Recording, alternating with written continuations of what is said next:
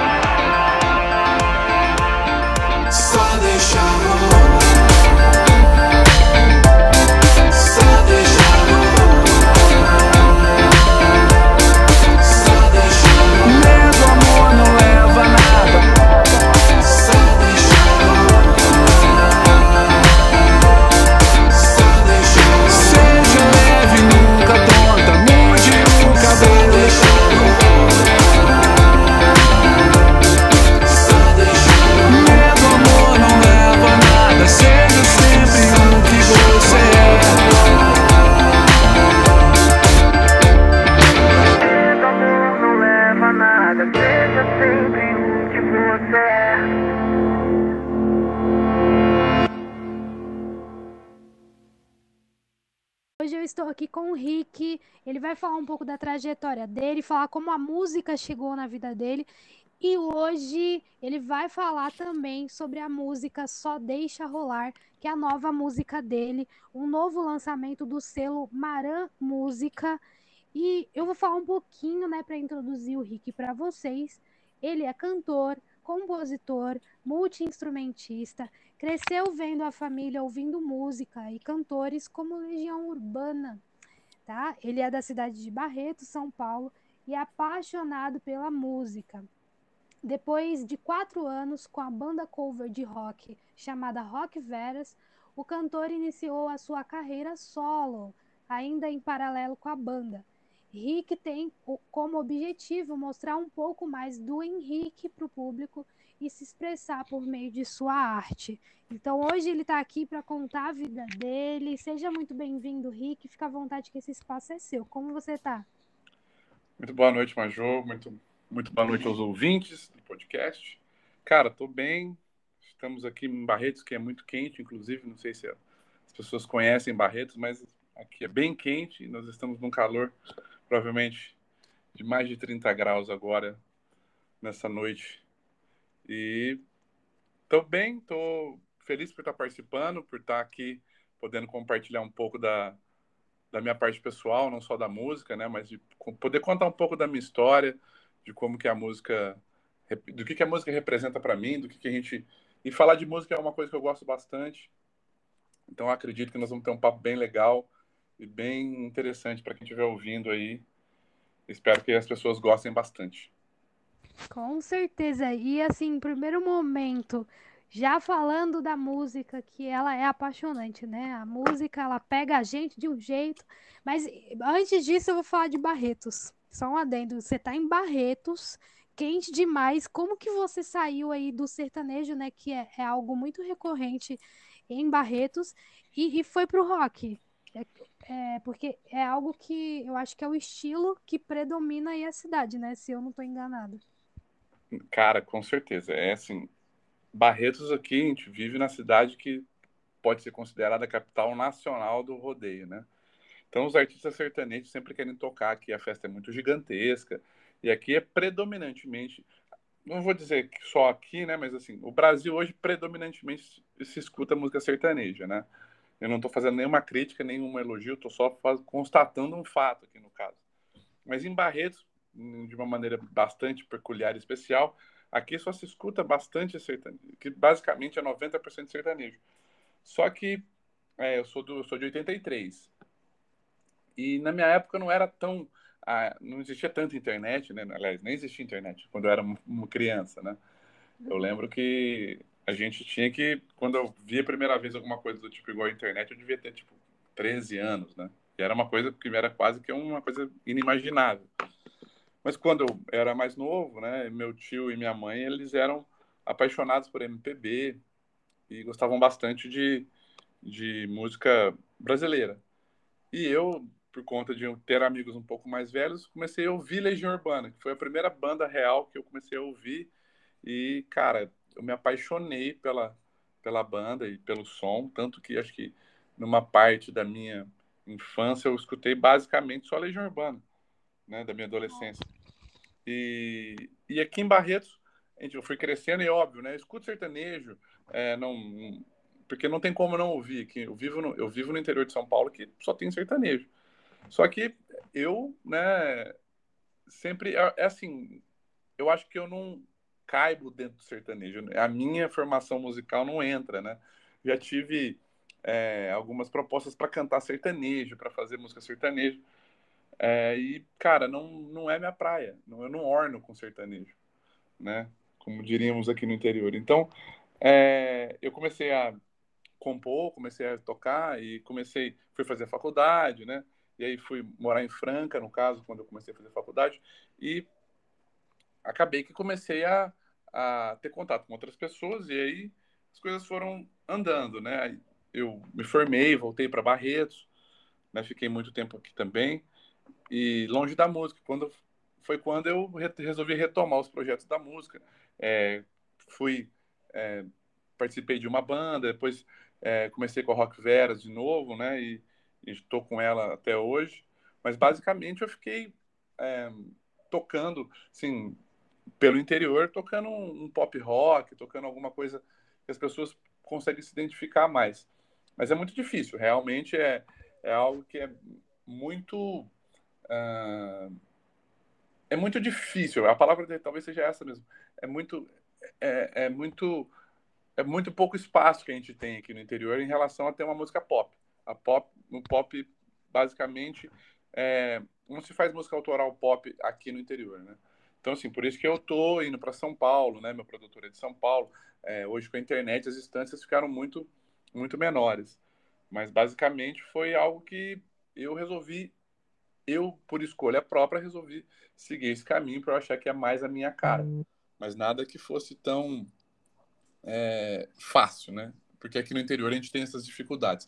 Mas foi basicamente isso e, cara, claro, né? Vai ter festa do peão, vai ter rodeio, vai ter é, muita coisa que esse ano acontecendo pós-pandemia. E devo ir, inclusive, vou, vou, como sempre, sempre, como sempre vou, né?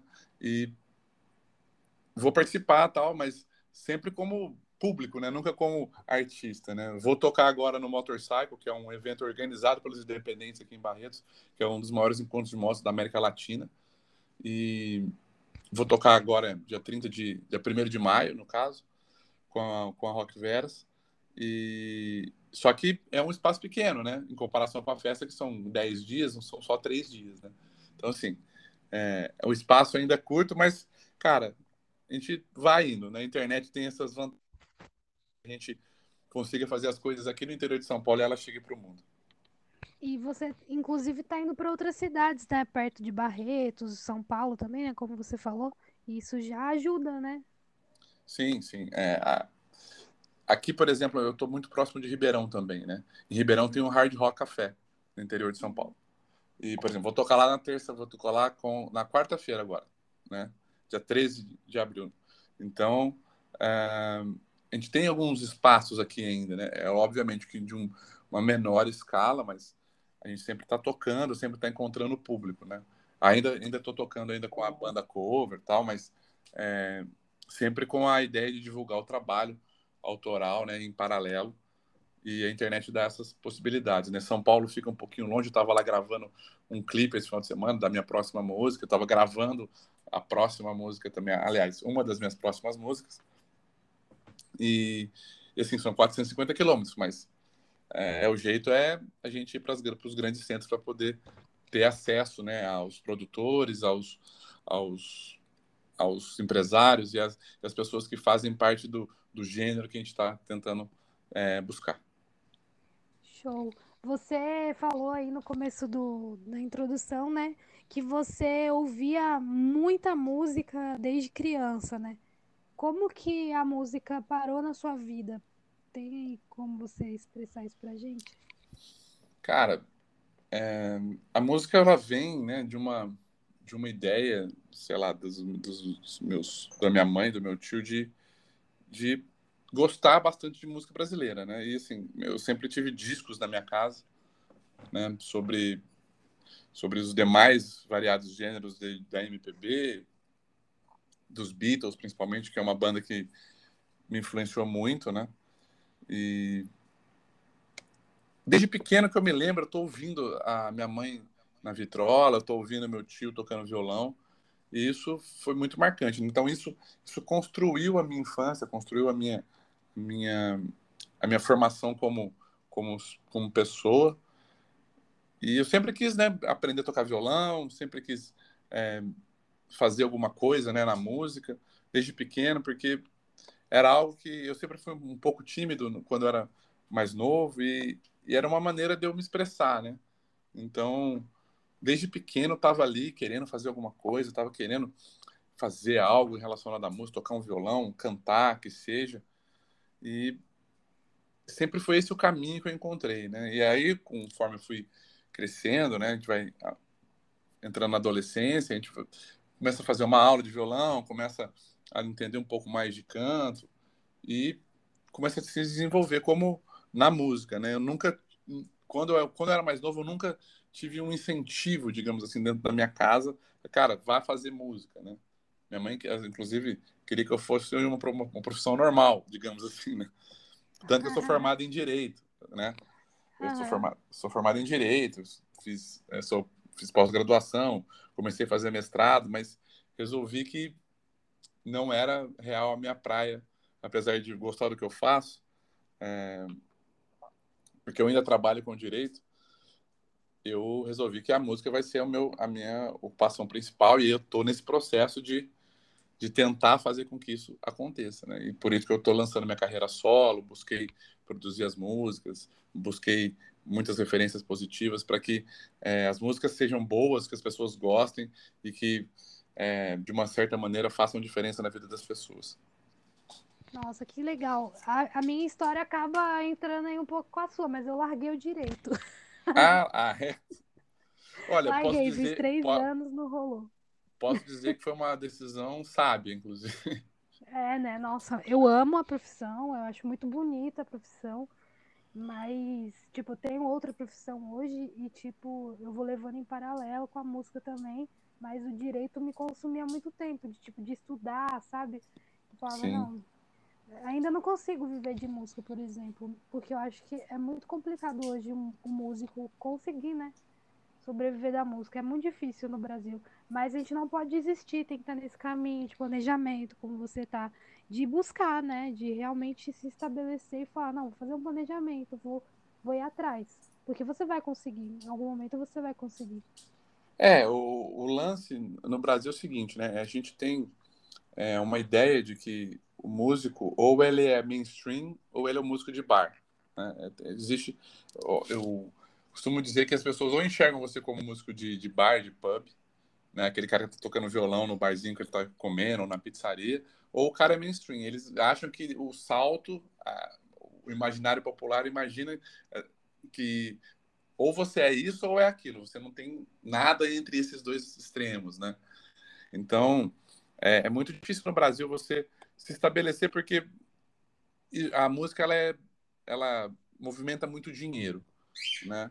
Ela movimenta muita, muita, muita coisa. Então, é para o músico sobreviver hoje, no autoral, digamos assim, né, que é o que a gente quer, é tentar realmente dar passos em, em, em direção ao mainstream, né? Que não, você não precisa ser um mainstream, tipo, sei lá, da, de, não precisa ser a Anitta, você não precisa ser, é, sei lá, o Melim, que seja, né? Você não precisa ser esses artistas que estão presentes no, no Brasil inteiro. Mas é que você tenha uma base de fãs constituída, um nicho bem estabelecido, pessoas que gostem do seu trabalho, você já pode começar a pensar a, a sair, né? Tipo, a, a tornar a música a sua principal fonte de renda, como um trabalho como qualquer outro. Uhum. Mas é, a gente que é da música sabe que, tipo, fazer música é algo que a gente gosta e então é, é como não ter que trabalhar, mas tem a parte chata da música, né? Tem a parte. Eu costumo dizer, cara, é, se fosse só compor e tocar, para mim seria maravilhoso, mas eu sei que não é isso. Então, ah, é, eu sei que tem a parte burocrática, a parte chata, né? Fui, fui gravar um clipe agora lá, eu sou independente, né? Eu tenho um, um sócio de uma empresa relacionada à música comigo em São Paulo que me ajuda muito. Mas a gente resolveu, tipo, fiquei duas semanas para organizar tudo, conversando com pessoas, vendo videomaker, vendo questão de maquiadora, vendo questão de fotógrafo, de locação de lugar, cotando as coisas. Então, assim, é um processo que te consome como, como um trabalho normal.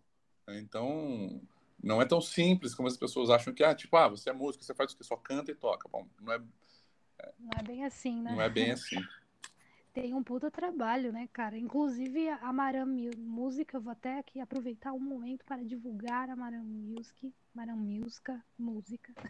Eu sempre falei errado, fala music, música, mas Maram Música, né, que você é desse selo, é uma empresa especializada em marketing relações públicas dentro do mercado da música, fundada em 2018 em Jundiaí, né, em São Paulo idealizada e gerenciada também, mas é, é outro Henrique, Henrique com Roncoleta, eu sinto Isso, também. o Rick. Eu dou uma, né? o Rick, né? Rick. É, e, ele, e essa empresa atua na conexão de artistas com marcas e empresas, além de atuar também na gestão de imagem, carreira, projetos, produções artísticas e eventos culturais. Então aí, se você também precisa de uma empresa para gerenciar o seu projeto, procure a Maram Música. É isso aí. Maram é uma empresa muito, muito sólida, muito eficiente, né? Me atende muito bem, né? Como eu te disse, eu preciso de alguém para me ajudar. Não dá para, não dá para ser sozinho, né? Assim, até dá, né? Mas a gente acaba se sobrecarregando, né? Então você tem que, se você puder dividir as responsabilidades, é sempre muito bom. E a Maran tem me ajudado bastante nisso, é uma empresa excelente, super recomendo a todos artistas que querem é, dar um passo profissional na carreira. Eu acho que é um, é um puta de um passo. Show, que massa. Obrigado pelo, pelo seu comentário. Estou gostando muito também da Maran não, não estou é, como artista lá, mas de, desse, dessa parceria só traz artista maravilhoso aqui. Muito bom te receber, inclusive. É, ainda falando, ainda falando sobre o pop, sobre o rock, sobre gêneros musicais, eu tenho uma pergunta aqui do Beto, que ele ajuda aqui na, na elaboração das perguntas. E ele fez a seguinte pergunta além de você ter sido, né, integrante de banda de rock, que você ainda é, alguma das suas influências também vem desse gênero? Como, e como você administra as influências com as influências pop que você tem? Cara, é uma pergunta muito boa, inclusive. É, eu tenho uma referência rock pesadíssima, né? Minhas referências do rock são muito presentes na minha musicalidade, né? Tanto que, é, apesar dessa primeira música ela ser muito eletrônica, ter muitos elementos eletrônicos, ela tem muita coisa do rock. Ela tem guitarra essa música, né? É que ela tá, uhum. ela tá escondida, não tá escondida, ela tá misturada com outros elementos que dão uma sonoridade diferente, mas ela tem uma guitarra nessa música, né? Então, é, eu tenho muita influência de de bandas de rock dos anos 80, tipo Journey, tipo Bon Jovi, tipo Scorpions, né? E Beatles, por exemplo, que é mais, mais para trás, né? Eu tenho muitas influências nesse dessas bandas em si. E, e elas estão muito presentes, porque eu, eu componho, muitas das coisas que eu componho são baseadas em coisas que eles fizeram, né? Assim, de ideias que eles tiveram. E isso é, é muito presente nas coisas que eu escrevo. Né? Eu tenho, só que eu também sou um cara que consome muita música pop. Né? Em, aqui no Brasil nós temos uma, uma dificuldade de colocar o artista pop em, em, um, em alguma prateleira, vamos dizer assim.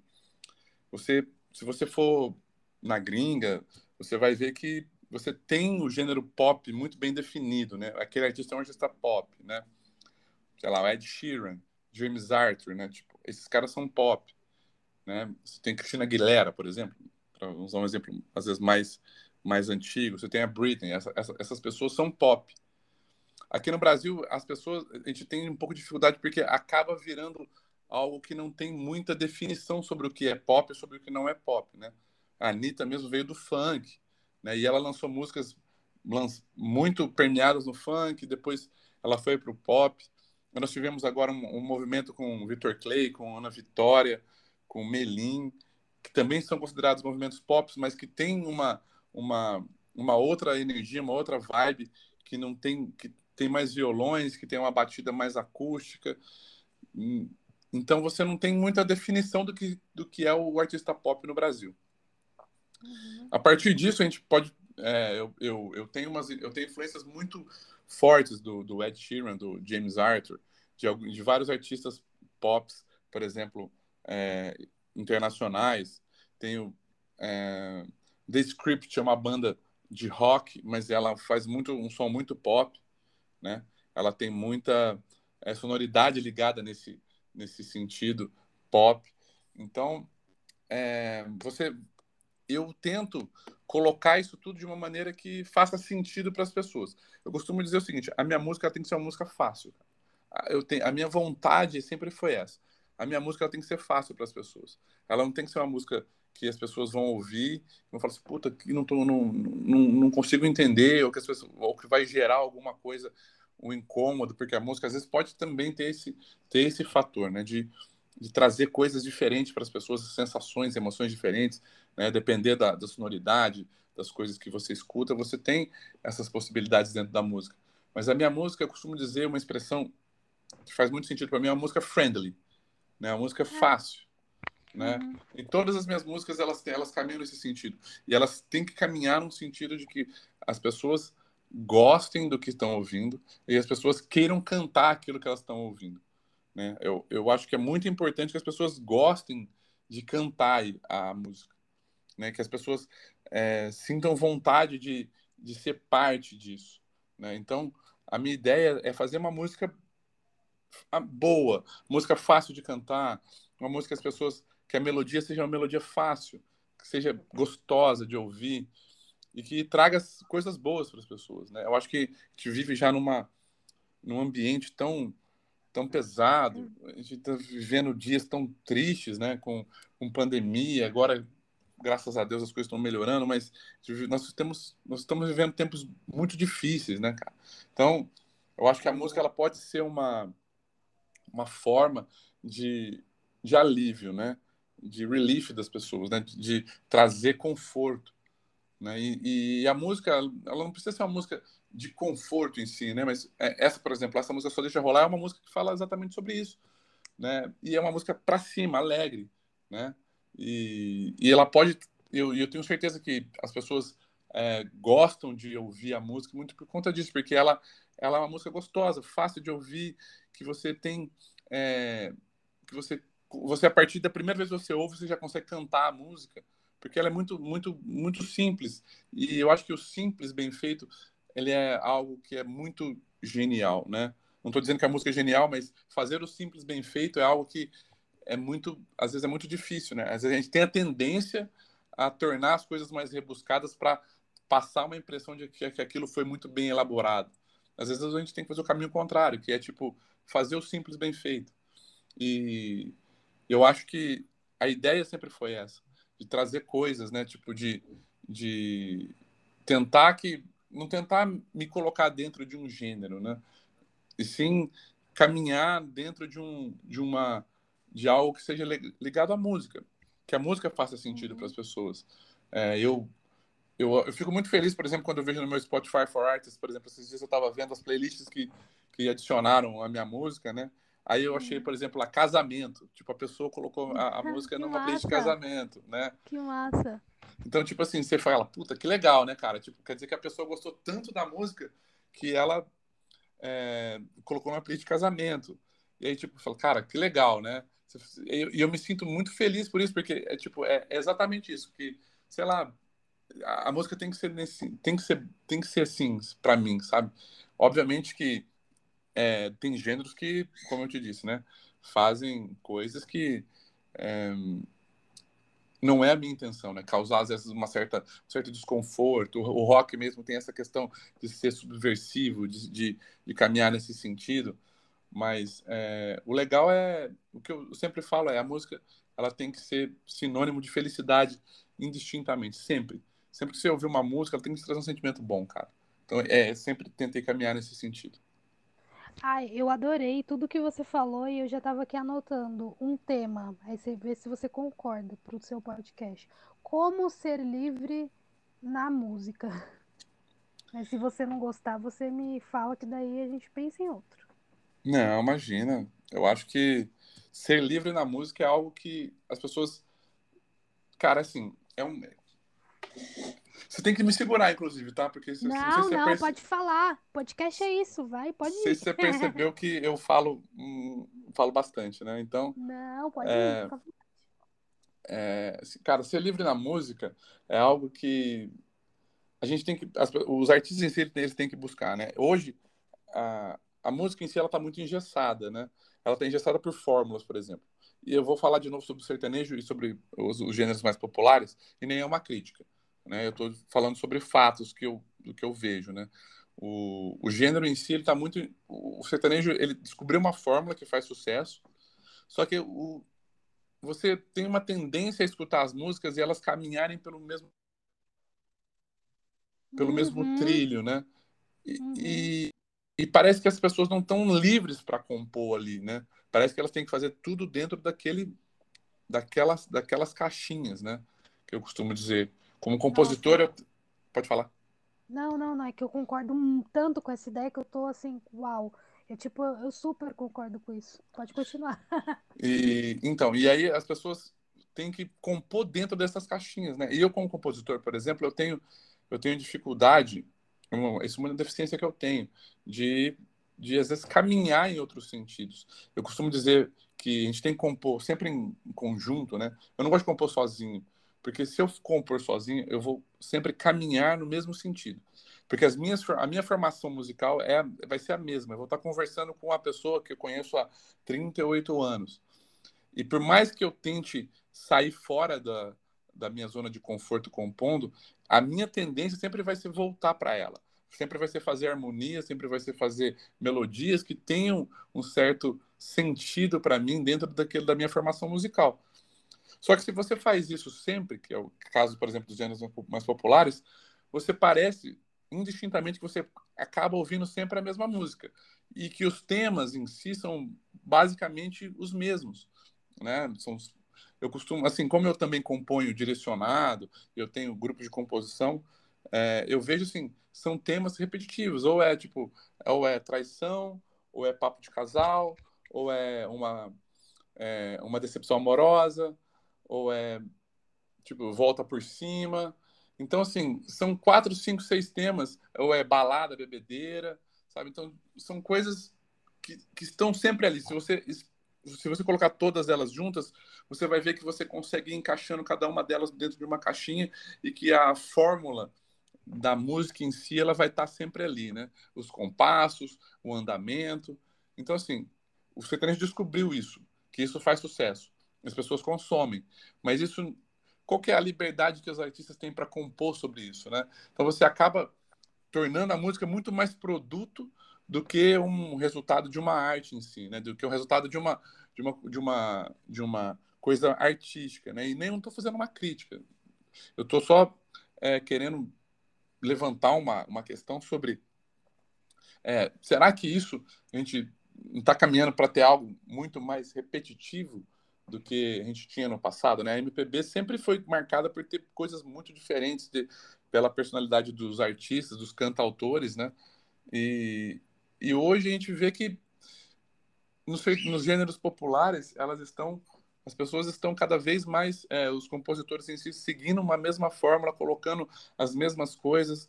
Eles mudam a, a abordagem, mas o tema em si ele acaba sendo o mesmo, né? Eu, então, assim, quando eu tento compor, né, eu tento sempre sair da minha zona de conforto, né? Eu tento ser livre, não, eu tento não me encaixar num gênero. Né? Eu vou lançar uma música agora, minha próxima música, ela chama Imagina Nós Dois, né? E, e, ela fala de relacionamento, assim como todas as minhas músicas falam de relacionamento. Só que elas, só que eu tento tratar de relacionamento de uma maneira que faça sentido para as pessoas. Só que eu tento colocar a minha visão, né? Quando você está compondo, quando eu estou compondo, por exemplo, meu processo criativo, ele, nossa, eu tô, tô misturando muita coisa, mas tudo bem, vai fazer Não, sentido no final. É, meu processo criativo ele, ele, ele passa pelo, pelo momento de eu me colocar na pessoa do ouvinte. Então, assim, é... aquela pessoa que vai estar ouvindo essa música, ela, ela vai se identificar? Ou, ou é algo meu? Ou vai ser algo para mim isso? Né? Porque se for a música, a gente tem que fazer para as pessoas. Gente... Se eu fizer música para mim, eu acho que ela não vai fazer sentido. Então, ela tem que fazer sentido também para as pessoas que estão ouvindo. Então, quando eu estou compondo, eu tento sempre é, me colocar na, na, na, na, posição de ouvinte, né? Essa música vai, vai fazer sentido? As pessoas vão... O que, que as pessoas vão sentir quando estão ouvindo essa música? Então, ser livre é algo que, por exemplo, me dá, me dá a possibilidade de, de, de pensar aquilo que as pessoas gostariam de ouvir. Não só o que a gente acha que dá certo, né? Porque a partir do momento que a gente também se coloca na pessoa do ouvinte, a gente a gente tem condições de ter um olhar diferente para a música, né? Eu nem estou dizendo aqui, né? Não é nem essa minha a minha é, a minha vontade aqui, tipo a minha, tipo não estou nem querendo dizer que eu estou fazendo música, é, eu faço música pensando no, no mercado, ou então faço a música pensando na pessoa, não faço a música que eu gosto, mas faço a música que os outros querem. Eu acho que não, não é nem essa questão. Eu acho que tem que fazer sentido para mim, mas tem que fazer sentido para os outros também. Né? Se fizer só sentido para mim, tá errado. Se fizer sentido só para os outros, também tá errado. Então, a partir do momento que a gente se coloca numa situação de pensar a música como algo que não é nosso, que não é meu, isso. A música é algo que as pessoas vão ouvir, então tem, e tem que fazer sentido para as pessoas, ela tem que também é, fazer sentido para mim, porque eu também eu tenho que me colocar no papel de ouvinte. Então, se eu estou fazendo alguma coisa, eu acho que aquilo não vai não vai fazer sentido para as pessoas, então eu não, não faço. É simplesmente assim. Mas é, o que eu tenho notado é que engessar a, a música traz esse problema de das pessoas falarem, ah, cara, isso não faz sentido para mim, mas eu vou ter que cantar porque essa é, esse é a fórmula que dá certo. É, por, por, isso, muitas, como eu te disse lá no começo, eu não tenho condições de cantar sertanejo porque eu, eu acho que eu não caibo dentro do sertanejo, porque eu não tenho condições de cantar algo que não faça sentido para mim. Eu não posso cantar sobre, sobre o cara encher a cara e cair, porque eu não sou esse cara que enche a cara e cai. Não que eu nunca tenha feito isso. Às vezes a gente faz, obviamente, gente... mas eu não sou esse, eu não sou essa pessoa. Então, eu não vou transmitir verdade naquilo que eu estou fazendo. E as pessoas não vão sentir verdade porque não existe verdade, né? Tipo, eu acho que por isso que a música é algo muito é algo muito assim doido. Eu concordo com tudo que você falou e é geralmente eu falo assim, podem me chamar de doida, porque ninguém vai entender o que eu tô fazendo, mas tá tudo certo, porque eu tô entendendo. Tipo, eu tô só tentando expor a minha arte e de algum modo ela vai se comunicar com alguém, sabe? E eu em nenhum momento vou cantar aquilo que eu não consigo transparecer verdade. Então eu super entendo o que você está falando e eu falo muito sobre ah, eu não consigo me encaixar em nenhum nicho. Eu, eu, eu acho que tipo, eu não consigo me encaixar porque tem estar no nicho eu acho muito difícil, sabe? Eu ainda não consegui definir o meu. Eu acho que talvez MPB, que daí eu posso fazer qualquer coisa diferente que as pessoas não vão ligar. e, e assim, eu queria te fazer uma pergunta, né? Agora você. Não, mas eu quero fazer uma pergunta para você, então. Deixa eu. Pode, agora... pode fazer. é... Você acha que não, não definir o nicho é algo bom ou ruim? Cara, assim, pra mim, na, na- minha visão artística, eu agora, levando a minha arte como, entre aspas, hobby, porque eu não tenho uma base de fãs, eu não tenho, tipo, eu sendo bem honesta comigo, olhando, olhando pra minha, sei lá, pro meu Spotify, lá eu tenho ouvinte, porque eu entrei numa playlist legal, mas olhando pro meu Instagram, Majô e tal, eu não tenho uma base de fãs, eu não tenho. Tipo, ah, posso ter 10 pessoas que vão ouvir minha música se eu pedir, mas eu não tenho pessoas que falam assim, nossa, eu vou fazer tudo que ela.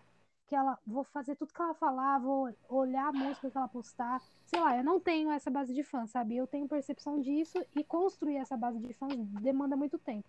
Então, dentro dessa percepção que eu tenho sobre a minha, sobre a minha carreira artística, digamos, eu levando ela como hobby, eu consigo me expressar maravilhosamente da, da forma que eu quero, fazer minha arte do jeito que eu quero, sem ter essa pressão da carreira, de ganhar grana. Perfeito, eu consigo seguir assim. Agora, quando eu penso de, de tipo, se eu quiser ganhar uma grana com isso, eu preciso estar num nicho, porque é assim que o mercado roda, é assim que o mercado funciona. Então, é, se eu realmente decidir em algum momento da minha vida me planejar para seguir uma carreira musical para ganhar dinheiro, eu sei que eu vou ter que em algum momento definir um nicho. E isso é o meu ponto que eu não consigo tomar essa decisão, sabe? Porque Sim. eu sei que eu vou ter que abrir mão da minha liberdade artística. Então, eu sou a pessoa que, tipo, mano, se for pra compor, sei lá, um sertanejo, eu, eu tenho verdade pra compor sertanejo, porque eu já vivi as coisas que o sertanejo fala. Mas eu também não vou seguir aquela caixinha do tipo, va- vai ter que ser assim, eu vou falar desse jeito, eu falar assado, sabe? Eu já compus sertanejo, então eu não segui caixinha. Aí se eu for compor outra, outra coisa, eu vou seguir aquilo que eu tô sentindo, sacas? A minha melodia é o que eu tô sentindo e dane-se o, o, a caixinha do nicho. Então, as pessoas Mas não é, não, mas assim, eu acredito, assim, assim, apesar de concordar em parte que você está falando, eu, Henrique, não acredito que a gente precisa definir nicho. Eu não acredito. Eu acredito que a gente tem que fazer, porque assim, eu, eu tenho para mim que existem dois tipos de música só no mundo, no mundo, música boa e música ruim. Não existe nenhuma música, não existe coisas diferentes. Não tem como você fazer coisa diferente disso. Ou a música é boa ou ela é ruim. A gente pode entrar no que que é uma música boa, mas é uma outra discussão. Mas ou ela é boa ou ela é ruim. É, a partir do momento que a gente tem essa parte desse princípio, né? É, eu não acho que o Instagram defina é, a nossa, sei lá, a nossa, a nossa capacidade artística, né? Ter base de fãs, nada disso. Vou te dar um exemplo claro, que, que igual eu te disse, né? Em relação a, eu não era, eu não era ninguém no, no, no mundo do, do streaming, ninguém, ninguém. E, né? com- lancei a minha primeira música. E nisso eu vi que eu, obviamente, fiz campanhas com playlists, tal, então eu tô tendo uma execução é, de, de música muito boa, tô tendo muitos streamings, né? E aí eu vi que, por exemplo, é, a minha playlist al- algorítmica, por exemplo, de, da rádio, deu, cara, tipo, deu 2 mil streamings, só a rádio, entendeu? Então, quer dizer, o, o, o que, que eu tô querendo dizer com isso? O, próprio algoritmo enten- entendeu que, cara, essa música combina com outras, né? E, e ele começou a entregar isso dentro de rádio de outras pessoas, né? Porque a música, em, em tese, está combinando com as outras que eles que eles que estavam na outra rádio, né? Você- Nossa, verdade. Não tinha pensado nisso da rádio. Pois é. Então, quando a gente está na rádio lá, você vê que, tipo, você está combinando com outros, com outros gêneros, né? E aí, se você se eu for olhar dentro dos gêneros, você fala, cara, olha que legal, tem, tem gente de, de um monte de lugar diferente, mas está dentro da mesma rádio. Por quê? Porque, de alguma maneira, o algoritmo entendeu que aquilo lá combinava, porque as pessoas passaram a ouvir coisas que faziam, que, que eram parecidas naquele sentido. Então, a gente real não precisa ter Instagram. A gente não precisa, tipo, que.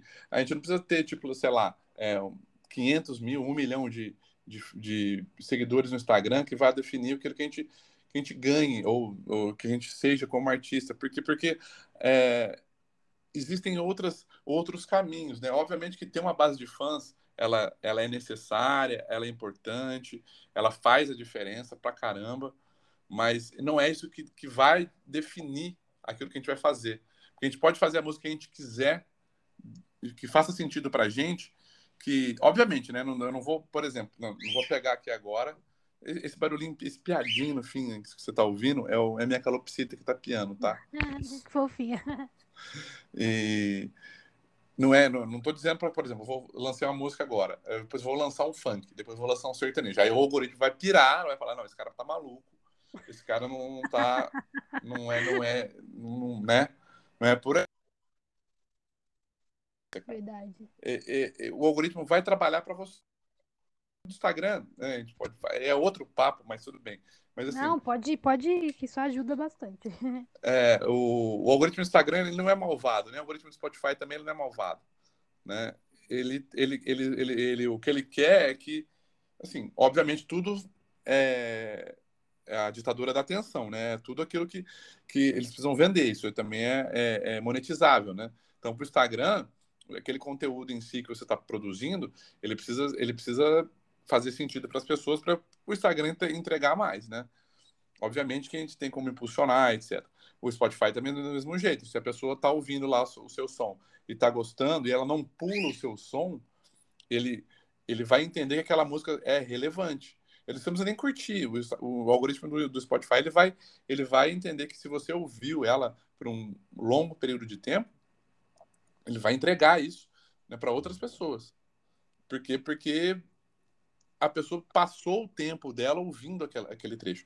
Então, é, no, por exemplo, o, a, minha, a minha playlist da rádio, cara, é algo que, que me deixa que me deixou às vezes pensando exatamente sobre isso, que tipo, eu tenho, a gente, o algoritmo vai trabalhar para você a partir do momento que você seja coerente naquilo que você faça. Desde aquilo que você faça, faça sentido de alguma maneira para você. Porque vai, se, se fizer sentido para você, vai fazer para outras pessoas também. Nossa, a partir do. Precisava tanto ouvir isso. Cara, você não tem noção. Eu tô falando sério, assim. Precisava muito ouvir isso. É, não, isso é algo que, assim, não vamos, não vamos tomar como verdade o que eu tô falando, mas é uma, é, é uma percepção que eu tenho, saca? Tipo, tipo a, a, o, a gente precisa fazer aquilo que, se, se aquilo faz sentido pra gente, vai fazer sentido para outras pessoas também. Que a gente não pode fazer algo que não faça sentido pra gente. Porque a gente é. não precisa ficar a gente não precisa ficar preso dentro de uma caixa, dentro de um gênero. Porque aqui, como eu te disse, no Brasil o pop ele não está definido. Ele não, ele não, é um gênero definido. Ele pode ele pode dar Glória Groove ao Melim. Ele pode ir tipo do, do da Pablo Vittar até o Victor Clay. Ele pode sair, sei lá, sabe, tipo de às vezes, sei lá, da do João e até a Mariana Lolasco, sei lá, entendeu? Tipo, uhum. o pop não está definido, né? Então, é, com isso é uma vantagem, e uma, obviamente uma desvantagem, mas é uma vantagem também para a gente. Porque, por exemplo, eu estou concorrendo com a Anitta, com, com a Pablo, com, com, essa galera grande, mas ela também, elas também me ajudam a, a, com isso, de uma certa maneira ou outra, né?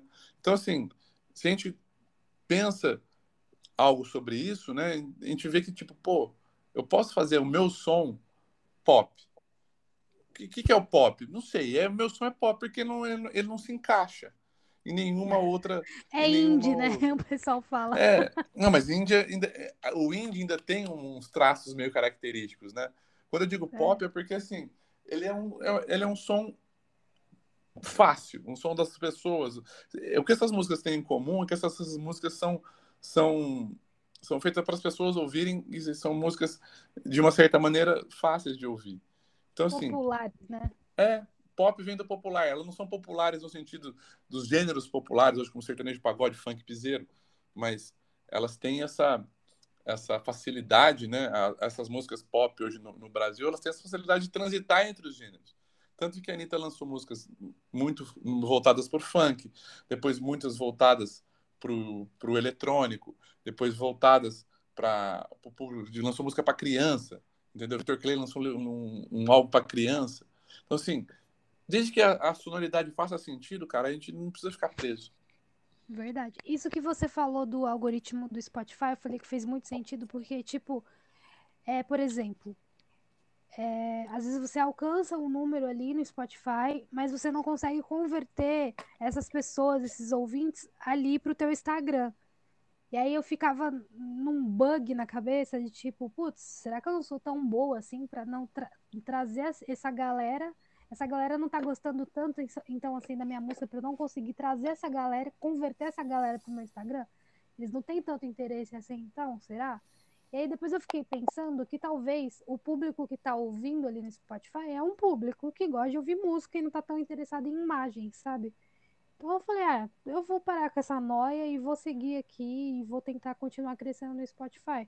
Mas é, é assim, o artista ele tem que lidar aí com, essa, com essas noias, né? Você acha que você consegue lidar bem com essas paranoias?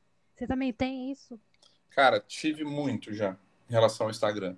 Tive muito né? Porque assim, é, eu fiquei um ano produzindo o álbum, cara. Então assim, para lançar a primeira música eu fiquei um ano. Assim, eu, eu produzi cinco músicas primeiro e assim eu, eu, fiz muito artesanalmente com o meu produtor, né? Então assim a gente foi, a gente fez uma música cada dois meses. Assim, ele me mandava trechos, a gente pegou referências. Então assim, e eu fiquei um ano para lançar as músicas. Nesse um ano, o meu desafio foi como crescer no Instagram sem fazer, sem entregar música autoral, por exemplo. Aí depois que eu comecei a lançar minha música autoral, eu vi que não é isso não é o que vai me resolver, cara. Não é, a música não vai me trazer seguidores. As pessoas, elas elas vão gostar de você, é, a sua música vai te trazer seguidores a partir do momento que você entrar muito, ficar, você se tornar muito mainstream, se tornar muito é, mainstream. A partir desse passo, ela pode começar a te, te, trazer seguidores, mas a pessoa não vai sair. Quantas vezes você ouviu uma música no Spotify, que você gostou tanto da música que você foi no Instagram e seguiu essa pessoa. Faça Nossa, essa reflexão. Faça essa reflexão para você. Quantas vezes você fez isso? E, e, sendo que você é música, sendo que você trabalha com música, você é musicista, trabalha com música, canta, enfim, compõe. E quantas vezes você saiu do Spotify, que estava ouvindo uma música, e teve a curiosidade de ir para o Instagram procurar alguém e seguir aquela pessoa? Então, esse é um caminho muito longo, cara. não é a música que vai te levar. O que vai te levar é alguma coisa relacionada à música, que não vai ser a música em si. Vai ser porque você apareceu em algum lugar, vai ser porque você apareceu cantando em algum lugar que viu a sua imagem, e aí com a sua imagem você conseguiu ser atrelada, aí as pessoas vão te procurar na rede social. Mas a música não vai te levar a seguidores. Ela vai te levar ouvintes. A sua música te dá ouvintes, ela não te dá seguidores. A sua música pode te dar cada vez mais ouvintes. E ela pode, você pode continuar com os mesmos, sei lá, eu tô com 2.500, 600, sei lá. Os meus 2.600 seguidores que eu tenho no Instagram, eu vou, posso continuar, mas os meus números de ouvintes podem aumentar muito. Porque uma coisa não está muito relacionada com a outra, nesse momento. A partir do momento que eu, sei lá, ah, bom, enfim, sei lá, ah, alguém ouviu minha música minha música tocou, sei lá, no Faustão, na Band, por exemplo. Então, usando um exemplo, tipo, na Band. Isso pode ter um movimento das pessoas se interessarem por mim, pela minha pessoa. Mas enquanto a minha música estiver tocando nas plataformas, as pessoas vão ouvir, vão querer saber, tipo, ah, qual é a minha música? Por exemplo, qual que é o outro movimento? Quando você está ouvindo alguém e gosta, o seu primeiro movimento é ir no perfil da pessoa e ouvir as outras músicas. Então você está ganhando ouvintes. E às vezes a pessoa te segue no, no, Spotify e, você, e ela nunca te viu, nunca, nunca se preocupou em ir no Instagram. Eu, por exemplo, faço direto isso. Eu escuto Verdade, alguém no Spotify e vou lá, sigo, tipo, vou lá, sigo no Spotify, porque eu sou rato do Spotify, e não nunca me, me tive a mínima ideia de ir atrás disso no, no, no, Instagram, porque eu tô atrás da música em si. Né? E eu sou rato de, de Spotify, mas eu gosto da música. Então é, é um movimento que a gente tem que aprender a separar, porque senão a gente fica achando que, tipo, ah, cara, nossa, minha música tocou, sei lá, a música tem, sei lá, 10 mil views, 10 mil plays. Cara, eu tô com um clipe que vai dar 100k agora. Esse clipe da música vai, dar, vai bater provavelmente 100k. E, cara, quantas pessoas vieram do YouTube? Sei lá, mínimo, sei lá, sei lá quantas, mas muito poucas. As pessoas não nem eu tenho eu tenho tá dando esse número de views, só que o número de inscritos não aumenta na mesma proporção. Porque nem isso as pessoas, as pessoas gostam da música, mas como eu ainda não tenho muita música, então as pessoas não, não se interessam de se inscrever na, no, no, meu canal no, no, YouTube. Então, assim, são movimentos que a gente tem que aprender a separar, senão a gente vai entrar numa pira que não vai fazer sentido. Porque são grandezas diferentes, são, são, são plataformas diferentes. É a mesma coisa a pessoa que está no seu Instagram, aí você patrocina um post para a pessoa ouvir na sua, na, na suas, no seu Spotify. Só que, cara, a pessoa tá no, no Instagram, tá fazendo outra coisa que não é ouvir música. Ela não tá pensando em ouvir música naquele momento. Ela, ela pode, ela pode ouvir a música no, no, nos stories, tal, etc. Ou, ela pode, às vezes, procurar dentro do Instagram. Mas o movimento dela sair do Instagram para ir para o Spotify é muito, é muito grande. Apesar de ser cliques, é, é muito grande. Então. Eu estava vendo um, uma palestra, uma aula, que ele fala justamente isso que você falou, desculpa te cortar. Imagina. Que, tipo assim, para você converter uma galera para sair do Instagram, que prende super a atenção da pessoa, para ir para o Spotify, e aí quando você vai abrir aquele link do Spotify, às vezes pede um login, até a pessoa fazer o login, no Spotify, falam que os cliques dali daquele Google Ads, né? Do Google Ads, não, do Insta, que tem o Insta Ads lá, gerenciador, é muito baixo o clique. Tipo, se tu investir uma grana alta, pesada e tal, mais de 500 reais, mil reais, aí beleza, aí acho que até você consegue uma conversão legal. O pessoal gerenciador de tráfego, de tráfego vai me matar aí. Mas que não é algo que, que a galera que tá aí nesse ramo indica para fazer. Eles indicam, tipo, você pagar a playlist do Spotify, sabe? Aquelas playlists de são grandes e isso é o que eu tenho feito, assim, tenho tentado fazer, sabe? Para poder dar um número. É, tem, por exemplo, tem o Groover, né? Não sei se você conhece a, a, a plataforma. Não conheço. Uhum. Então tem o Groover, tem o Sound Campaign, que são plataformas que te, te colocam em contato com curadores, por exemplo, né? Que vão aumentar os views da, da você vai ganhar ouvintes. E assim, a minha preocupação hoje, cara, eu despirei na questão de, de seguidores e de, de números de Instagram, porque eu sei que não é isso que vai me trazer ouvintes. Eu quero ouvintes, eu não quero seguidores. Eu posso continuar com 2.500 seguidores, cara. Eu quero aumentar meu número de ouvintes, eu quero que as pessoas ouçam a minha música. A partir do momento que elas, que estão ouvindo minha música, isso, tá, isso já é importante para mim. Isso é o mais importante, na realidade. Porque, como você disse, o caminho entre sair do Instagram, clicar, o pré-save é uma merda por conta disso, porque a pessoa tem que logar, cara. A pessoa não vai fazer pré-save porque tem que logar sabe? A pessoa tem que sair e logar. No, a pessoa entra num link, tem que fazer um link de, de logar no Spotify, no navegador, para conseguir fazer pré-save. Então, tipo, não é tão, não é tão amigável assim. A pessoa, para fazer um pré-save, ela tem que ser muito, muito, muito fã e muito amiga sua, né? É, a pessoa tem que gostar muito de você, que você entende. Eu vejo o povo fazendo sorteio para a galera fazer pré-save. Quantos pré-save você fez na vida? É, ah, essa, é, a gente, a gente... Eu tenho consciência. Eu tenho mais porque eu tô no rolê, né? Então, Sim. Tipo, Mas assim, tudo bem. É, pergunta para um amigo seu quantos pré-save ele fez, tipo, que não seja ah. da, da música. O cara vai falar, às vezes nem sabe nem o que é pré-save. Tipo... Não sabe, é. Então, assim. Não tem é... essa consciência, né? Que o pessoal não, geralmente não tem, né? Pois é, eu acho assim que é, são, é um mundo ainda que precisa ser um pouco mais amigável, né? Tipo, a questão do pré-save, por exemplo. Mas de fato, a gente só tem que. Sabe, a, gente só, a gente só não vai pirar se a gente souber separar as coisas. Se a gente conseguir separar a questão de ouvintes e a questão de seguidores. Eu acho que isso tem que ficar claro para quem trabalha com música para não, não pirar, porque senão a gente vai achar que as coisas vão se retroalimentar e elas não vão. Na realidade, elas Tô não até vão. anotando aqui, como separar seguidores barra ouvintes. É, isso é um... Essa é uma. É, é uma boa, é uma boa pergunta e obrigada aí pela, por todas essas informações. Fala, a gente também falou um pouco sobre a rádio lá no Spotify, né? Quando Sim. eu, quando eu vi, quando você viu sua rádio no, no Spotify, é, tinha músicas muito diferentes do, do seu estilo, do, das, das suas músicas, ou tinham músicas mais segmentadas para o que você já faz? Não. Eu dei uma bugada quando eu vi o meu. Porque tinha, Você tipo, uma- sei lá, eu dei uma bugada na minha cabeça. Tinha, sei lá, funk, brega funk. Eu falei, oxe, que, que é isso? Minha música não parece com isso. Mas aí depois eu fui entender que é o que o pessoal tá ouvindo, né? Exatamente, exatamente isso. Não, então, eu não. Cara, eu, eu, eu acho assim: quanto mais dif- diferente for a rádio, mais interessante. Eu vou Sério? explicar sério. Sabe por quê?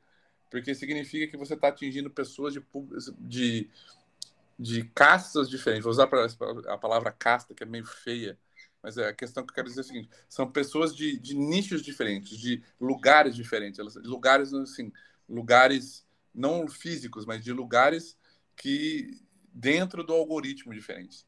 Então, assim, se, se dentro da rádio você tem lá é, uma, uma, uma gama muito parecida de, de, de artistas que estão muito próximos do seu, do seu som, você pode entender isso tipo como uma questão de tipo, cara, eu preciso expandir minha base, para onde que eu vou? Porque eu não tenho para onde ir aqui, porque a galera é muito parecida. Agora, se você tem um, um, artistas diferentes, cara, você às vezes tem condições de falar, porra, velho, uma galera que tá ouvindo funk, tá ouvindo meu cara, é legal isso. Então eu tenho eu tenho eu tenho um diálogo com essas pessoas. Ah, uma pessoa que tá ouvindo piseiro tá ouvindo meu som, cara, então eu tenho um diálogo com essas pessoas.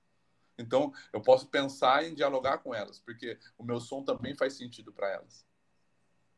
Que doideira, nossa, muito bom ouvir isso, de verdade. Agora vou voltar aí um pouco para o seu lançamento da sua música, né? É, eu vou só dar uma lida aqui no release, porque tá bem legal uma parte aqui que você colocou, que você fala que a música é como se fosse um bate-papo, né? Tipo assim, cara, presta atenção, o medo não vai te levar a lugar nenhum faz aquilo que te der vontade, muda seu cabelo, muda seu jeito de se vestir, faça o que você tiver vontade, deixa rolar. E eu queria que você falasse um pouco mais sobre a construção dessa música, até porque ela é o seu pontapé inicial para sua carreira solo, né? É, além de você estar tá aí com a banda ainda, com Rock Veras, mas ela foi a sua, o seu primeiro single para o início aí da sua carreira Sim. solo. Então eu queria que você falasse um pouco sobre esse processo de construção, da letra, da composição. Tá, essa música em si, ela não é uma música minha. A música, a, a obra, né, não é minha. Né? Ela é de um parceiro meu, do Cauê Beltrame. É, ele é um compositor também, amigo meu. E ele falou assim, tá, cara, olha essa música. Oi? Vou, vou, cortar essa parte, então vou fazer de novo. Não, mas pode deixar, pode deixar, cara. Pode deixar, normal, relaxa. Pode deixar. Eu, eu, e realmente tá no release. Erro meu, gente. Desculpa. Mano, tá relaxa. Pode deixar que eu vou. Não, eu falo sobre isso. Não tem problema nenhum. Desculpa. Não, pode, pode, não precisa nem cortar. Pode, pode deixar, tá inclusive, com nos erros de gravação, se você quiser. Olha só. É. Olha só. Essa música, é, ela é de um compositor amigo meu, né, do Cauê. E ele, quando me apresentou essa música, foi tipo, falei, cara, essa música. Eu, a gente estava discutindo sobre, sobre as minhas músicas que, que iam, que iam é, que eu entrar. Uma coisa que eu, eu tenho para mim, assim, é uma coisa que eu não tenho vaidade nenhuma, por exemplo, de cantar música só minha, cara. Na realidade, dos, das cinco músicas, três não são minhas. São, não são, são 100% de outros compositores. Mas, obviamente, que a partir do momento que eu peguei a música, eu trouxe, ela, eu tornei essa música minha. Que foi o que eu fiz com essa música. Uhum. Né? E, e, assim, obviamente que eu, que eu gosto que as pessoas ouçam aquilo que eu, faço. Por exemplo, a, a, última música que eu gravei agora, eu tenho uma compositora que é muito parceira minha, que são, vão ter duas músicas nesse CD que são, são nossas, mas é, eu acho assim, a partir do momento que a gente, a gente tem que ser a gente, não, a gente não precisa ter vaidade, porque eu sempre falo o seguinte: a gente não tem que ter é, problema em cantar a música dos outros. O que a gente tem que fazer é que, cara, Elis cantava música dos outros, entendeu? Tipo, a gente, tem que ter a humildade de entender, cara, que música legal, cara. O que eu posso fazer para deixar essa música mais legal ainda? Como eu posso fazer ela deixar essa música minha cara? O, o Cauê mesmo, ele, essa música para ele não era uma música que ele imaginava nesse lugar, um lugar tipo, nesse lugar de sonoro, digamos assim. E quando ele me mostrou a música, eu falei, cara, muito legal isso. Essa música é muito, muito, muito boa. Acho que ela vai. Cara, eu quero colocar ela no meu trampo. E eu já tava com quase todas as músicas prontas. E, eu, e aí, tipo, eu falei, cara, eu quero colocar, quero colocar. Falou, não, beleza, pode colocar. E aí eu cheguei no Adriano, que é meu produtor, o, o Adriano Daga, que é baterista da banda Malta. Inclusive, quero fazer uma. Mentira, eu amo Malta. Ai, mentira. Inclusive, inclusive quero fazer aqui uma, uma, uma, uma propagandinha da Malta, porque o Adriano é meu brotherzaço. Malta tá voltando agora com um novo vocalista, que é o João. Eles lançaram agora a música Madrid, que tá do caralho. É, ou do caralho, você pode cortar o pi, botar, botar pi aí, inclusive. Não, pode falar do caralho, a gente fala também.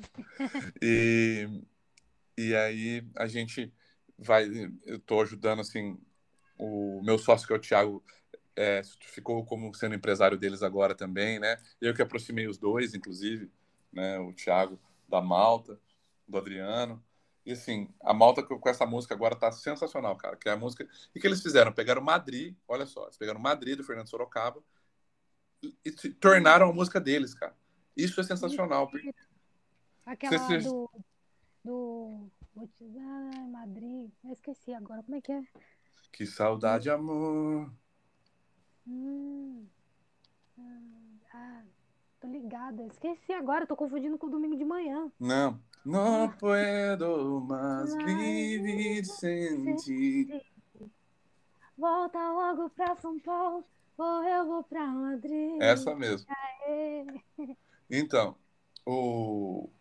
E assim, se você gosta da Malta, cara, vai ouvir que tá, não sei se você já ouviu, tá sensacional. Eles voltaram agora, né? E, e o Adriano é um puta produtor, cara. Além de ser um baterista fenomenal, cara, é- eu não eu desconhecia o Adriano como, como engenheiro de som.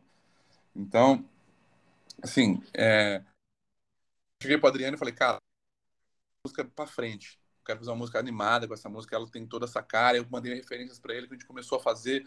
Nós bolamos, é, fomos, fomos, a gente foi ajeitando aqui, costurando dali. Não, tá legal. Vamos colocar mais um elemento, vamos colocar lá para frente. Então, assim, quando eu digo que eu demorei um ano para fazer isso, porque é um processo que a gente fez som a som, assim, com muito carinho, muito cuidado, né? E ela, cara, quando eu mostrei ela pro Cauê, ele falou, cara, não, não imaginava ela desse jeito. E assim, a- eu acho que isso que é o legal. A música, ela, ela te dá essas, essas facilidades, né? Eu adoro compor, né? Eu, eu componho para outros gêneros também. Eu tenho alguns grupos de composição que eu, que eu faço parte e tô sempre compondo para outros gêneros, tipo sertanejo. Tenho facilidade de escrever letras, né? E, e, e as pessoas, e a gente, e é bom para exercitar também, como eu te disse, não tenho nada contra, né? E às vezes eu quero também tirar o sertanejo daquele lugar, entendeu? Acho que também parte de uma coisa meio egoística minha, de querer falar, não, é, vou tirar o sertanejo desse lugarzinho aqui, vou colocar algumas coisas, coloco algumas coisas. Eu também gosto de fazer muita harmonia, então coloco umas coisas meio, meio, meio tensas para ter uma coisa meio diferente, né? E tá certo que ainda não deu certo, né? Mas quem sabe um dia dá, né? Alguma, alguma dessas entra, né? Em algum repertório de algum, de algum cantor sertanejo. Mas é, muita gente já gravou algumas, algumas coisas, né? Mas muito ainda, muito, muito, muito pouco ainda. Enfim. O lance Nossa, é que que. É a gente às vezes. pessoas, né? Sim, é, co- como eu te disse, é, se a gente compõe sozinho, a gente está fadado a conversar com a gente só. E a gente está. Por mais que a gente tente, a gente vai levar a música para um lugar muito similar a que a gente normalmente faz. né? Então, é, é bom para a gente pensar diferente, pô, cara, conversar com outras pessoas. É, compor, assim, se você pegar, sei lá, o top 50 do Spotify, mundo, quantas músicas são de uma pessoa só? Por exemplo, as da, vamos pegar as da Adele, por exemplo. Todas as músicas da Adele não, não é só da Adele, né? Existem outros compositores que estão ali também, né? Para tirar a Adele da zona de conforto, para tirar ela, ela é uma excelente compositora, mas essas pessoas fazem com que você saia daquele lugar que você normalmente vai querer ir porque é confortável, fácil para você fazer música ali. Mas às vezes a gente tem que, como compositor, a gente tem que sair desse lugar e tentar buscar tentar é como uma terapia né a gente fica se a gente for na terapia e ficar falando sobre as mesmas coisas nós nunca vamos resolver o nosso problema Também, né? É verdade. E não evolui, né? exatamente Ponto, não cura, não, não prossegue, né? E, a composição acho que é mesmo é mesmo mais ou menos nesse sentido a gente tem que a gente precisa muito né é, se forçar como como compositor porque a gente tem essa essa essa necessidade de, de expressar né? E isso faz com que a gente saia do nosso lugar e às vezes a gente descubra coisas que a gente não tem. Então, é, eu não vejo problema de, de, de ter é, música dos outros, por exemplo. A gente tem que saber escolher as músicas, eu acho que isso é importante. A gente tem que saber com quem a gente está sempre falando, entendeu? Tem que ter boas amizades. Eu acho que a música fala muito sobre isso, né? Ter boas amizades, ter fazer bater bastante parceiros, cara, que eu acho que isso é mais importante que dinheiro às vezes na música. Então, é, a música em si, o processo, o processo dela foi mais ou menos nesse sentido. Foi uma, foi um achado nas músicas do Cauê e, e que eu falei, cara, vou quero fazer. E aí a gente levou ela para um lugar totalmente diferente do que ele estava pensando. Ó, um adendo aí, por favor, preciso da malta aqui no podcast. Eu amo Malta. Super Olha- convidado. Se alguém ouvir aí da Malta, esse podcast, super convidados. Eu vou, vou conversar com o Adriano. Agora, eu não, não te prometo, tá? Não vou prometer para você agora, mas assim, é, quem sabe eu trago o Adriano para fazer alguma coisa depois quando a gente fizer os lançamentos, para a gente falar também sobre, porque a Malta em si de- demanda a gente demanda cinco, quatro pessoas no mínimo, né? Mas o Adriano é, quem sabe eu consigo trazer ele para a gente falar também da Malta, mas falar também sobre ele como é, como produtor, como engenheiro de som, né? Acho que pode ser É. legal também. Eu acho que pode ser legal. E aí a gente pode direcionar as perguntas para a produção também. Acho massa. Ia ser bem massa. Sim, Super convidada, Adriana. Super convidada. vou, pode deixar que eu conversarei com ele. Pô, Isso- Arrasou. Arrasou. Fico ansiosa. Olha, eu queria te perguntar. Na verdade, é uma pergunta do Beto também. E eu achei incrível essa pergunta aqui. Que ainda falando sobre a música Só Deixa Rolar, que ela traz um tema interessante, né? Ele cita aqui. A gente, porque a gente cresce recebendo informações limitantes e muitas vezes preconceituosas, né, de diversos lados. Isso, às vezes, acaba paralisando a gente.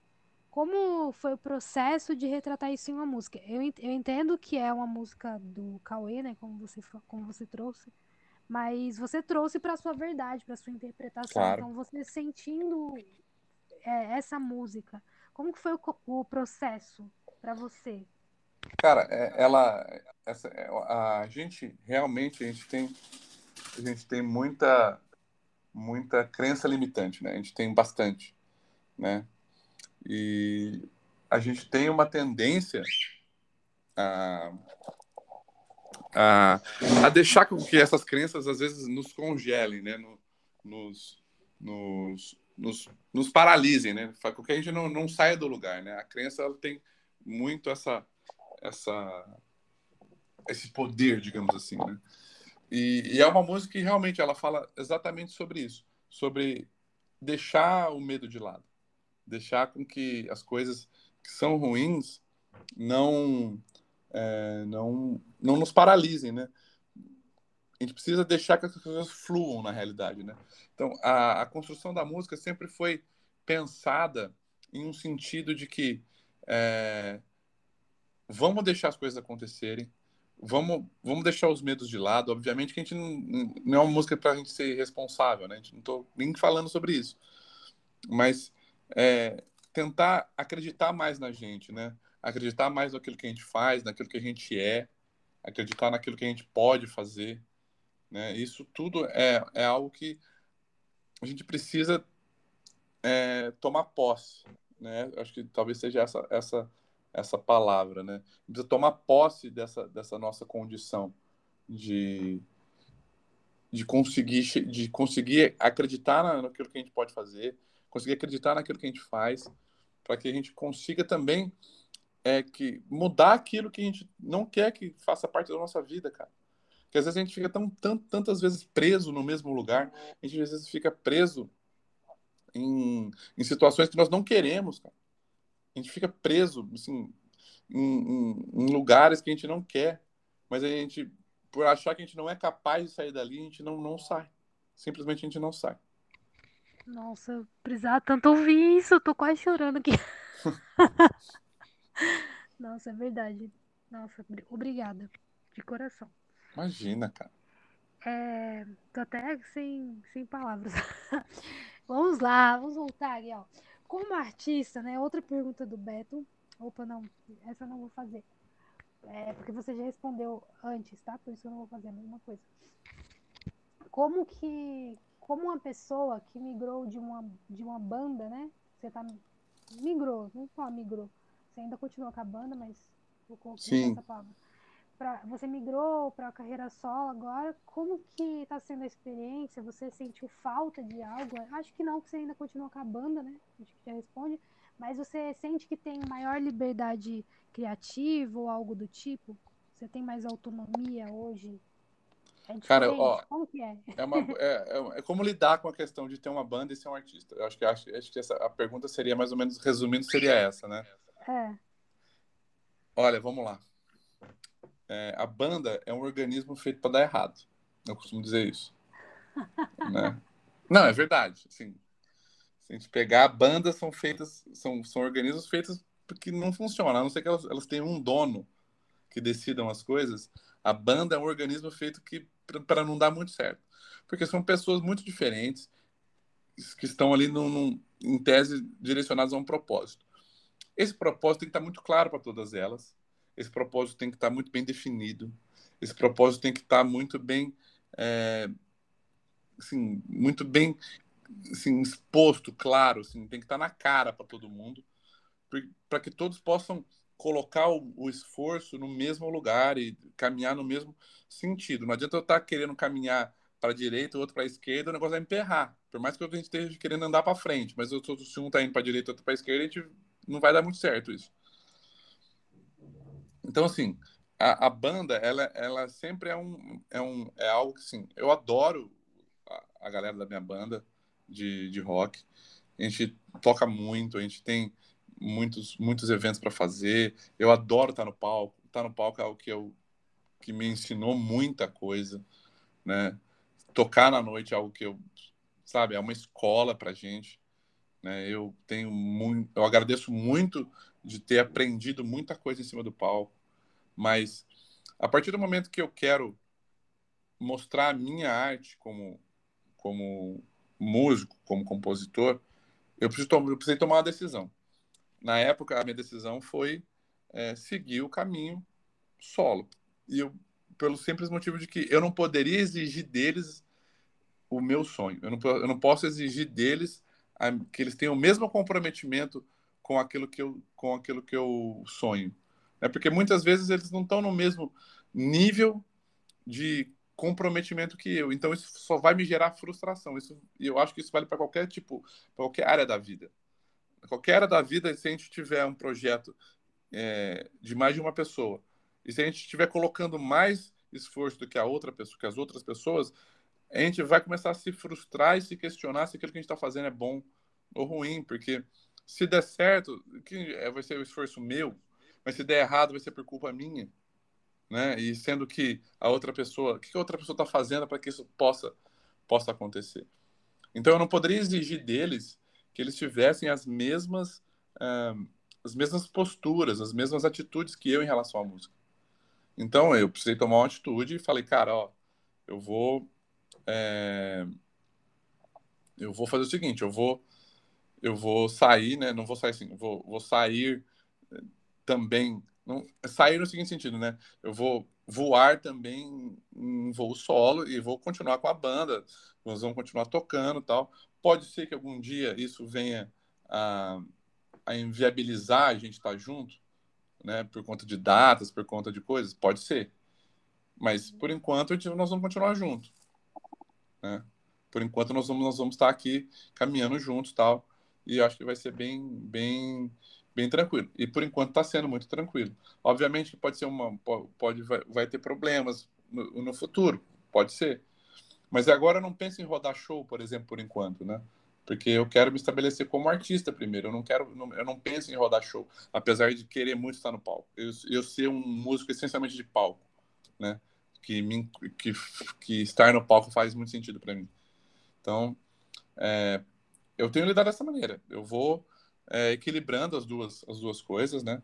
Vou levando e, por enquanto, a gente está indo bem mas com toda certeza isso vai chegar um dia que, se as coisas acontecerem do jeito que eu penso, que eu, que, que eu quero que elas aconteçam, vai chegar um momento que eu vou ter que falar, cara, infelizmente eu não consigo mais por conta do, da, da, minha carreira solo e a banda continua tal, eu não sou substituível e outro, e outro cara vem, faz, pode fazer o que eu estou fazendo muito melhor do que eu, por exemplo. É, é verdade. É isso. Bom, e você, você tá gostando do podcast? Infelizmente a gente tá chegando ao fim, mas o que, que você achou da experiência? Cara, adorei, cara. Acho que eu adoro conversar sobre música, te falei, né? Eu sou um cara apaixonado, eu adoro conversar na realidade, né? A gente, a gente poderia conversar sobre qualquer tipo de assunto aqui, porque eu adoro conversar com pessoas inteligentes, pessoas que, que gostam do que fazem, entendeu? Então, é, achei, cara, adorei o convite, estou aberto a sempre que você quiser a gente conversar, vir aqui, bater um papo, entendeu? E eu acho, eu acho que a gente precisa real que a gente dissemine informações relevantes para as pessoas de uma maneira responsável, de maneira coerente, a gente, que a gente consiga ter conversas, é, a gente pode pensar diferente, eu acho que isso até, às vezes, muitas vezes saudável, né? A gente pode pensar diferente, a gente pode pensar é, de maneiras que às vezes não são as mesmas, mas isso constrói a, a, o debate, isso não, não desconstrói. Então, é, por mais que a gente pense, às vezes, muito parecidos, por mais que a gente pense diferente, é sempre bom, é, né, sem faltar com respeito, encontrar porque normalmente a gente às vezes pode estar errado também. A gente sempre acha que o nosso posicionamento é o melhor, né? Mas às vezes as pessoas podem mostrar algum, algo que a gente nunca. uma perspectiva que a gente não vê. Então, assim, cara, podcast muito legal. Eu fiquei super contente pelo convite. Estou aí, estou aberto para a gente bater mais um papo. Né? O tempo, viu? O tempo nem passou, assim, passou voando, né? O nosso bate-papo. E é. muito obrigado aí pelo convite. Estamos aí para quando quiser. Eu que agradeço. E passa rápido porque o papo é bom, sabe? Tipo, é por isso que passa rápido. Eu também tô aqui, caramba, quero aprender mais coisas, gente. Eu aprendi muita coisa. Eu anotei, ó, uma página e meia de caderno aqui. Poxa. Ah, eu sou feliz. aquelas alunas exemplares, entendeu? A gente anota. Mas muito obrigada de verdade pela sua participação e com certeza o espaço está super aberto para você. É, você sempre pode estar tá voltando quando você estiver lançando coisas. Então, tipo, por exemplo, eu não fiz muitas, acabei não fazendo muitas perguntas sobre o lançamento em si, mas, né, a gente pode fazer um podcast falando sobre um, um futuro lançamento seu. Então, claro. poxa, eu quero falar do processo de construção dessa música, dos bastidores e tudo mais, e a gente faz um podcast só sobre a música. Então, esse foi mais voltado para a fase da sua carreira, de música no geral. E a gente pode fazer um só sobre a música.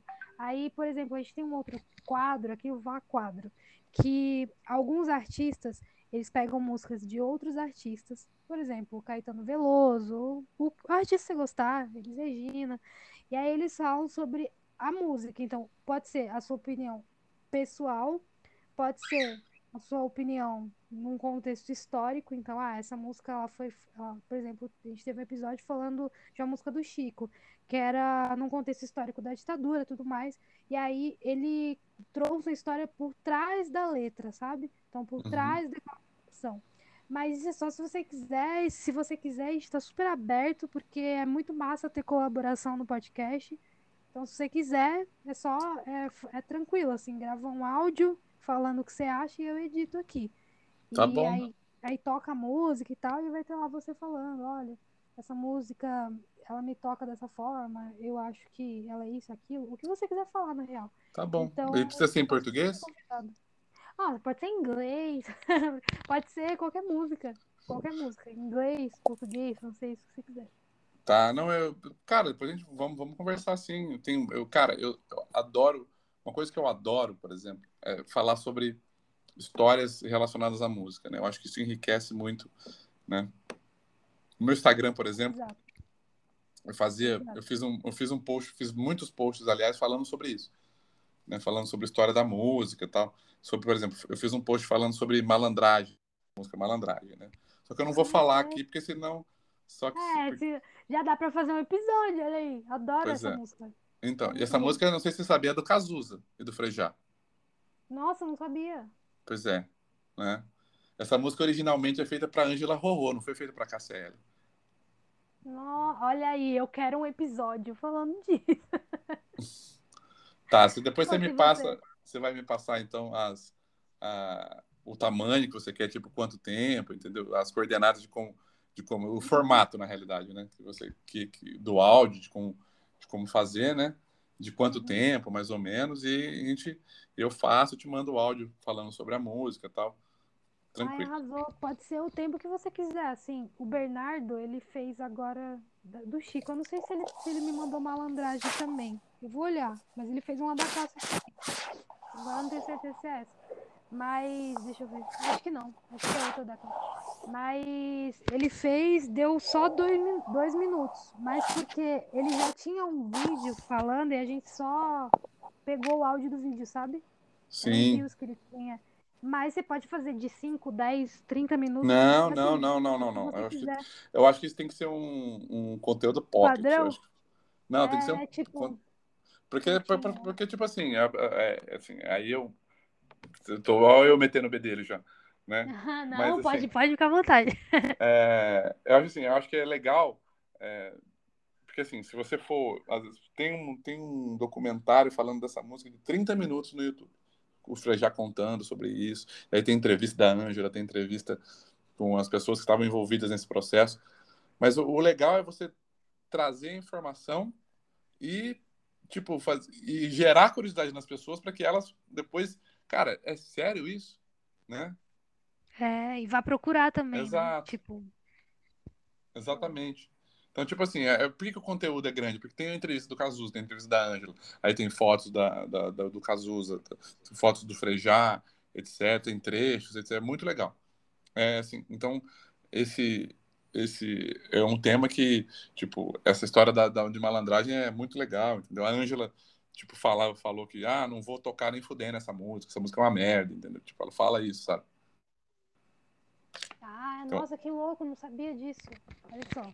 Então tá, eu vou te, te falar lá no Insta aí, você fica à vontade, Tá. assim. Se quiser fazer de mais músicas, a gente tá aqui à disposição. Tá, cara, fique, fique, fique, fique, fique à vontade, tá? Depois, se você quiser, eu vou te passar meu WhatsApp lá também, a gente vai conversando, tá bom? Tá bom, combinado. Tá? Olha, muito obrigada. de Imagina. coração. Depois, depois você me passa o Instagram também, né? Depois lá no, no, no Ai, Insta. passo, vou te mandar uma música e você dá opinião. Tá, não, vamos, vamos. Se você quiser, cara, quer, quer escrever música? Vamos, vamos escrever, vamos fazer música. Vamos, vamos fazer. Tô precisando. Tô precisando Vamos fazer, cara, vamos, vamos compor. Vamos... Eu sempre, cara, eu sempre, sempre que ah, tem um amigo meu, por exemplo, que tá, ele, assim, eu conheci ele num curso. Eu fiz alguns cursos de composição aqui no Brasil, porque eu queria entender como é que as pessoas pensavam na, em relação à música popular, né? E aí, tipo, as pessoas vêm, cara, vamos compor. Eu falei, vamos. Só que as pessoas nunca acham que eu vou falar vamos, eu acho. Porque, tipo, as pessoas falam, ah, mas vamos? Tipo, as pessoas falam, ah, e aí, cara, Sério? vamos compor. Sé- sé- tipo, e aí eu falo, vamos, cara. Porque assim, cara, a melhor coisa do mundo é você compor com outras pessoas. Eu te falei, né? E assim, eu conheci a minha maior parceira desse jeito, cara. Assim, hoje a gente tem uma sinergia muito top, eu e ela, entendeu? Tipo, a gente, a gente escreve, tipo, a gente tem uma música que a gente. A música que eu gravei no final de semana, cara, é uma música. Essa música é minha e dela, cara. Música espetacular, né? Eu, eu, eu tô escrevendo outra música, né? E, a, e, a, e a, o tema da minha outra música que eu tô escrevendo, que eu tô escrevendo, que eu tô fazendo, é sobre felicidade, né? E aí, e aí eu, eu, é, eu tô desenvolvendo uma ideia do seguinte sentido, né? Que quando, não sei se você já ouviu essa história, quando, quando você compra uma torta de morango, é para sentir gosto de morango. Quando Uhum. você vive, é para sentir o gosto de felicidade. Só que tem muita torta de morango que não tem gosto de morango. E tem muita vida que não tem gosto de felicidade.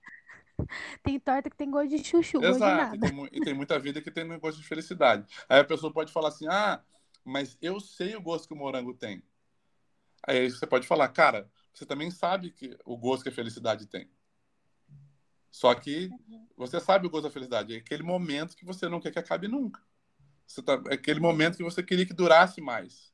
É aquele momento que você queria que não acabasse, né? E as pessoas vivem o quê? Vivem, elas vivem sempre esperando. né? Elas vivem sempre esperando o dia acabar, 18 horas. As pessoas vivem sempre esperando o final de semana chegar. As pessoas vivem esperando happy hour. As pessoas vivem esperando o, dia, o, quinto dia útil. As pessoas vivem esperando as férias. As pessoas vivem esperando uma promoção. E as pessoas não vivem o processo. As pessoas não vivem a vida. Elas vivem esperando. E as pessoas, quando torcem, e as pessoas não percebem, quando elas torcem para que isso aconteça, ah, eu tô, quero muito que chegue o final do ano. Você está torcendo para a vida acabar mais rápido. Nossa. Eu tô aqui na, na reflexão, velho. Nossa, velho, que profundo, é verdade. Não, Mas- não vivem, né, o processo, não vivem a vida, elas ficam Exato. esperando pra vivê-la, né? É, quando você tá vivo, tipo, nossa, eu quero muito que chegue às 18, quero muito que chegue no final de semana. Então, você- sempre vive esperando, cara. Então, assim, quando você vive desse jeito, você não percebe que você tá esperando, que você tá, você tá torcendo para a vida acabar mais rápido. É, isso é verdade. É doideira, né? Isso. E, e as pessoas não param para pensar nisso, né? Porque às vezes elas nem têm tempo para parar para pensar nisso. Pois é. Tanto que o, mundo tá doido, né? Esse caos, que, que é tudo na rapidez, tudo. Ah, isso me causa um pouco de. Eu tenho agora, eu tô agora com o costume de anotar tudo, sabe? Antes eu tava anotando tudo no celular e aí eu tinha diversos aplicativos de organização e eu falei, gente, eu vou surtar desse jeito. Agora eu anoto tudo e tem um livro, eu vou até te indicar, não sei se você já deve ter lido provavelmente, que é o, o Caminho do Artista, que ele, ele fala isso. Nossa, muito massa. Eu tenho PDF, eu vou te mandar. Ele esse livro Caminho do Artista, ele fala sobre blo ah, bloqueio criativo, para quem está com bloqueio criativo, mas também fala sobre como você desperta a sua criatividade e tudo mais. Fala dicas para artistas mesmo, sabe? E, mas foi, começou através de um bloqueio criativo de um artista. E aí ela, ela hum. começa a, a, falar sobre a criatividade e tudo mais. Só que tem um, uma, um ponto que fala no livro que você tem que acordar de manhã e aí você escreve tudo que vem na sua cabeça. Tipo, mesmo que seja, preciso comer um pão, qualquer coisa. E aí você uhum. vai escrevendo, escrevendo, escrevendo todo dia de manhã. E aí vai ter algum momento que você vai parar para ler, né, esse caderno onde você escreveu, que precisa ser a mão, e você começa a analisar é, aquilo que está sendo tipo mais falado ali. Daí você começa a descobrir os seus, os seus problemas, tudo mais. Óbvio que eu ainda não terminei o livro, né? Então só, só sei essa parte. que eu tô tentando trazer pra minha vida, tô lendo bem devagar, tô lendo quando eu posso. E, então, assim, eu achei bem massa isso, porque meio que pra desbloquear a sua mente mesmo, te mostrar onde, onde é o seu pensamento mais Como é que é o nome? Como é que é o nome do negócio? O Caminho do Artista. Caminho do Artista, ok, beleza foi uma indicação do, do Rafa Brama, que eu vi no Instagram dele, aí eu fui pesquisar. Tem até um, um podcast que uma moça ela vai falando sobre o livro. Ela faz cursos sobre o livro, sabe? Uma moça aleatória, uma outra artista, não tem nada a ver com a, com a autora do livro. E eu fui ouvindo também, eu falei, nossa, cara, muito massa, assim, ainda não terminei, mas é um livro legal para ajudar tá. aí no nosso processo criativo. Legal, vou, vou adquiri-lo. Tomara que ele tenha Kindle, inclusive. Que aí eu já compro ele é... hoje e já começo a comê-lo hoje. Verdade, ó, tem 300 páginas. Mas tem PDF. Você quer o PDF ou você prefere ler no Kindle? Não, você, tem PDF desse livro? Tenho, te mando. Então tá, vou querer. Fechou, vou querer. Então. Beleza, então, muito tá. bom. Ó, Majô, obrigado mais uma vez. Muito foi, obrigada. O papo foi massa, maravilhoso o papo. E Ai, quando você quiser, tamo junto. Tamo junto, muito obrigada, viu? Tudo de bom e uma boa noite. Boa noite, uma boa noite pra galera que ouviu aí, que ficou até o fim também. E vamos, vamos junto aí, vamos construir uma música nova aqui no nosso Brasil, né? Vamos, por favor, vamos melhorar esse Brasil. Vamos. Beijo, tchau, tchau. Beijo, tchau, tchau.